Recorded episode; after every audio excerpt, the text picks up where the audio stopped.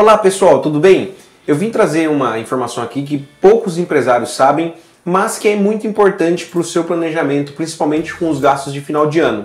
Vai chegando no final do ano, as empresas deixam para a última hora para pagar os 13 terceiro. E aí sobrecarrega, muitas empresas têm que antecipar recebíveis para poder pagar o 13 terceiro, se endividar no banco. Então, qual é a solução para você tentar não se endividar ou até não se endividar. Você pode antecipar o pagamento da primeira parcela. Não sei se você sabe, mas a primeira parcela do 13 terceiro pode ser paga entre fevereiro e novembro. Não precisa ser pago apenas em novembro, né? E você pode pagar essa primeira parcela do 13 terceiro tanto por ocasião das férias do funcionário, então você vai liberar o funcionário de férias, você pode fazer o pagamento do 13 terceiro da primeira parcela, ou você também pode fazer deliberadamente um determinado mês do ano. Por exemplo, você pode pegar agora em julho, é, não sei quando você vai ver esse vídeo, mas pode ver agora em julho, de repente, quanto você já tem de, de primeira parcela provisionada para pagar e já pagar os seus funcionários. Daí na segunda parcela em dezembro desconta esse valor que você já pagou agora, tá?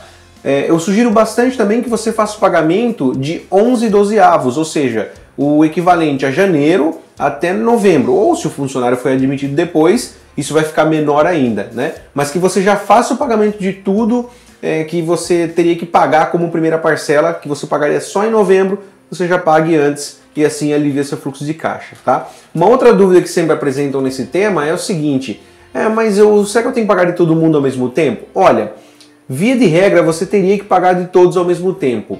Mas como você também tem a possibilidade de pagar via férias, então eu sugiro que você formalize um acordo com os seus funcionários mas um acordo que diga que se pule um cronograma de pagamento.